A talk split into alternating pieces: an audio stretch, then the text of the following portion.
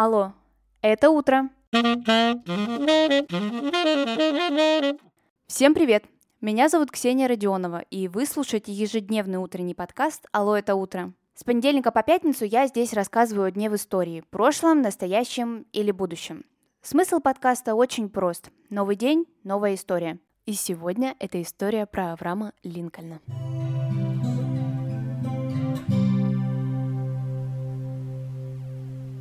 Авраам Линкольн – это первый президент от республиканской партии, ну и в целом по счету 16-й президент США. Давайте начнем с конца и поговорим о том, почему же Авраама Линкольна я вспоминаю в своем подкасте именно сегодня – 14 апреля 1865 года в городе Вашингтон в театре Форда на спектакле «Наш американский кузен» 16-й президент США Авраам Линкольн был смертельно ранен в голову из пистолета. Выстрел был совершен актером Джоном Уилксом Бутом, сторонником южан. На следующий день Авраама Линкольна не стало. А теперь давайте о том, кто же такой Авраам Линкольн и как удалось ему стать президентом Соединенных Штатов Америки. Авраам, ну или на тот момент больше известный как Эйб, родился в фермерской небогатой семье в Кентукки. С самого раннего детства он много работал. То дровосеком, то охотником, то лодочником. В общем, профессий у него было очень много. Своим образованием, по сути, занимался самостоятельно. И к 27 годам он дошел до того, что смог стать адвокатом. Всю свою осознанную жизнь Линкольн был максимальным противником рабства – и, конечно же, добрая часть политики была направлена на его отмену. И одним из главных достижений Авраама Линкольна действительно считают отмену рабства. Оно свершилось. Для исторической параллели, в то же время в России Александром II в 60-х годах XIX века было отменено крепостное право. На президентство Авраама Линкольна выпала одна из самых масштабных войн США – это гражданская, между севером и югом. Изначально он хотел решить ее компромиссом и свято в это верил, но спустя некоторое время он понял, что компромисс невозможен и пошел на освобождение рабов Юга.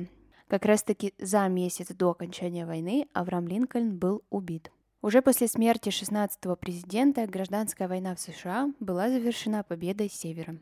В первой половине 20 века в Вашингтоне был открыт мемориал Линкольну. Он символизирует веру о том, что все люди должны быть свободны. Для меня этот мемориал может быть интересен не только своей историей, не только смыслом, который заложен в этот мемориал, но еще и тем, что его практически полностью копирует станция метро Кировский завод, которая находится в Санкт-Петербурге. Станция была построена в 50-х годах 20 века, и фотографии вы обязательно сможете найти в телеграм-канале «Алло, это утро». Ссылка есть в описании или в телеграм вбейте «Алло, это утро», все обязательно найдется. Там я всегда оставляю всю визуальную составляющую выпусков, фото, видео, статьи и много еще чего интересного. Подписывайтесь. Отдать последний долг своему президенту пришли множество людей.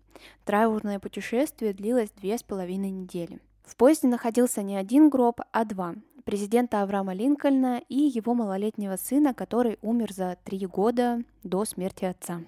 За смертью Авраама Линкольна темнокожее население Соединенных Штатов Америки еще навек потеряет свою полную свободу. Хотя, если бы не было этой преждевременной смерти, то, скорее всего, история США повернулась бы совсем иначе.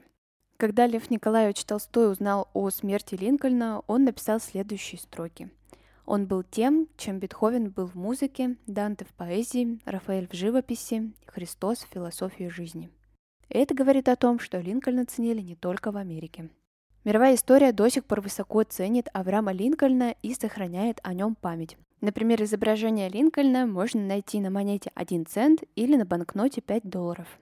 Наверное, все мы с вами видели известную гору Рашмар. Там изображены портреты четырех президентов США – Джорджа Вашингтона, Томаса Джефферсона, Теодора Рузвельта, ну и, как вы догадались уже, Авраама Линкольна. Данная композиция была создана в 1925 году. А на сегодня это все. Спасибо, что вы прослушали этот выпуск до конца. Обязательно оцените его, так больше людей узнают о подкасте «Алло, это утро». Мы услышимся с вами совсем скоро. Пока-пока.